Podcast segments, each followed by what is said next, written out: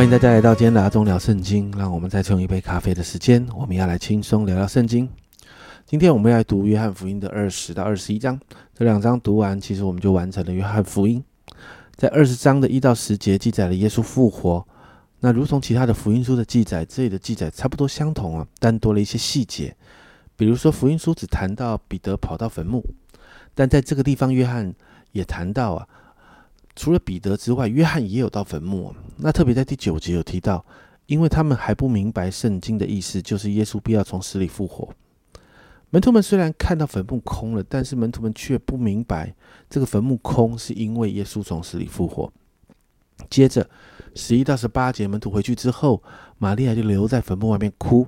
那留下来的他就遇见了天使，并且成了耶稣复活之后第一个看见耶稣的人。那也成了第一个传达耶稣复活消息的人。在十八节就记载到，玛利亚就把所见到的事情告诉门徒。那摩大拉玛利亚，十八节这样说：摩大拉的玛利亚就去告诉门徒说：“我已经看见了主，又将主对他所说的话这话告诉他们。”接着十九到二十三节，我们就看到耶稣在一个晚上就对门徒们显现。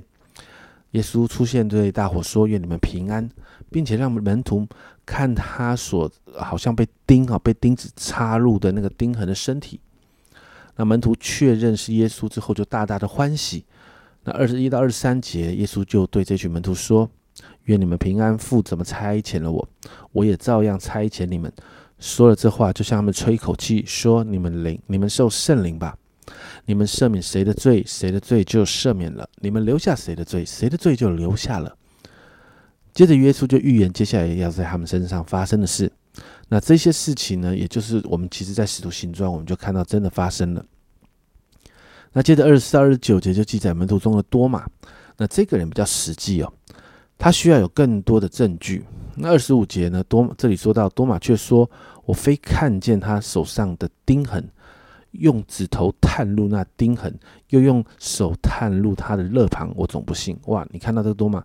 真的很不幸哦，但是我们很多人其实跟多马一样哦，他要看到，而且看到之后还要摸到哈，摸到那个钉痕是真的。那其实耶稣很有耐心哦，因为这是他的门徒，他知道门徒们的个性哦。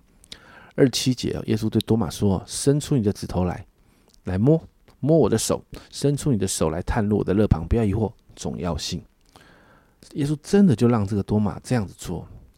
那当多马确认是主之后，多马的任性就是哦，我的主，我的神啊！这个我的主，我的神，代表他全然相信了。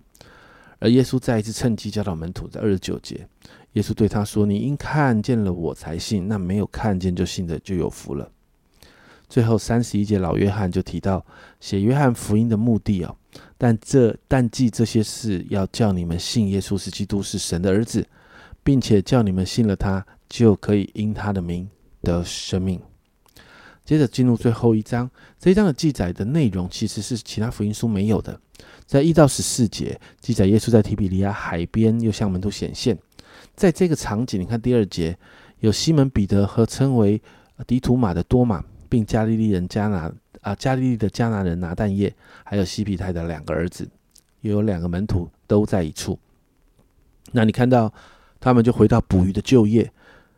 而耶稣在他们这一整夜没有捕到鱼的挫折当中，你就看到耶稣天将亮的时候，耶稣就出现在岸上。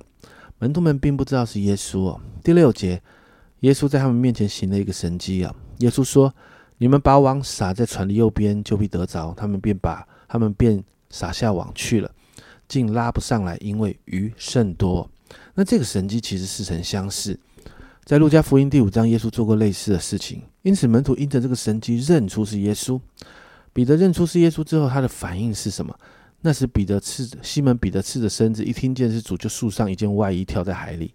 很多人说是彼得羞愧了，但其实很多圣经学者说，可能彼得在捕鱼的时候其实是衣冠不整的，所以他可能是因为好像老师出现了，所以他必须好像把衣服给穿好。但很多的解释，但不是这里的重点。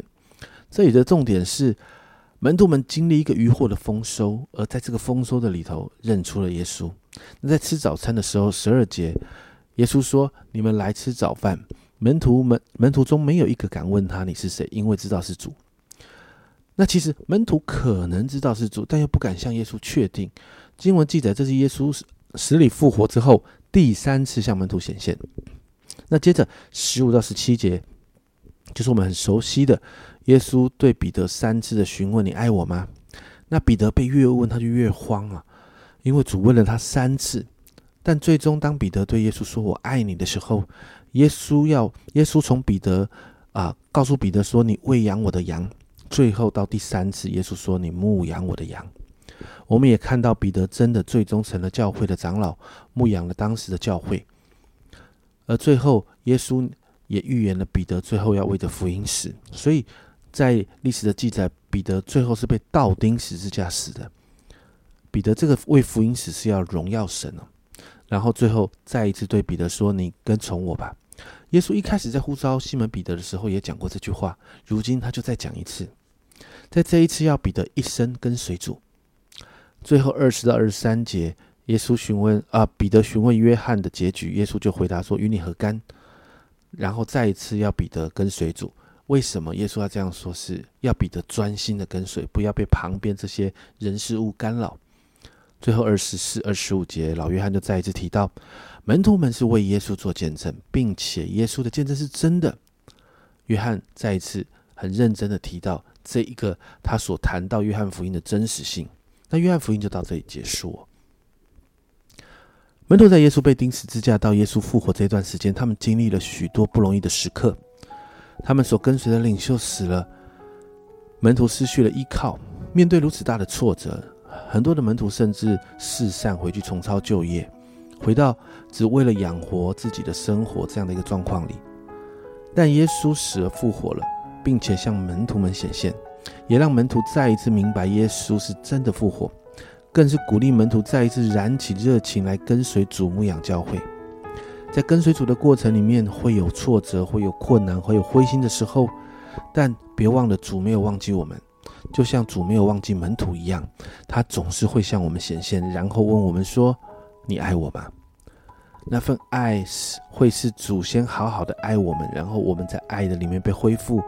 以至于我们能够继续爱人，所以今天我们来祷告啊，家人们，你在灰心失望中吗？如果是，今天为你祷告，或者是今天如果你知道哪一些的人在正在这个灰心失望中，我们也来为他祷告。我们求主亲自向他们显现，主的爱可以带来恢复，能让我们再一次燃起那一份爱主的热情，来跟随主一生服侍神。我们一起来祷告。亲爱的主，我们再一次向你祷告，主，谢谢你，祝你在约翰福音的最后这一段，主啊，你真是让我们看见你好爱门徒，主啊，你为世人钉了十字架，主啊，你复活，你复活之后，你没有忘记这一群你爱的门徒，就好像在约翰福音十三章，主你那里说，你爱这世上属你的人，你就爱到底，主啊，那份爱到底，主我们看见了，在约翰福音二十一章。